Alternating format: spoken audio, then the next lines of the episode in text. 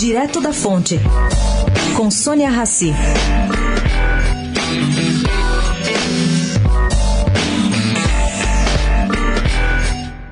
Entre as propostas que Ricardo Salles, futuro ministro do Meio Ambiente, pretende levar a Brasília, está a de replicar o que fez no estado de São Paulo.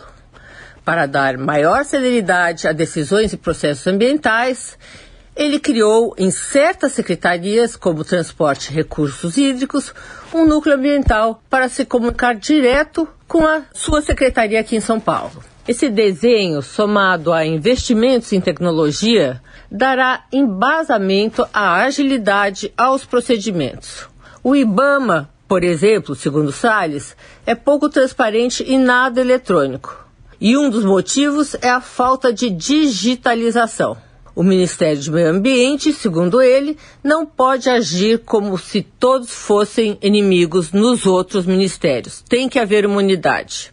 Sônia Raci, direto da fonte para a Rádio Eldorado.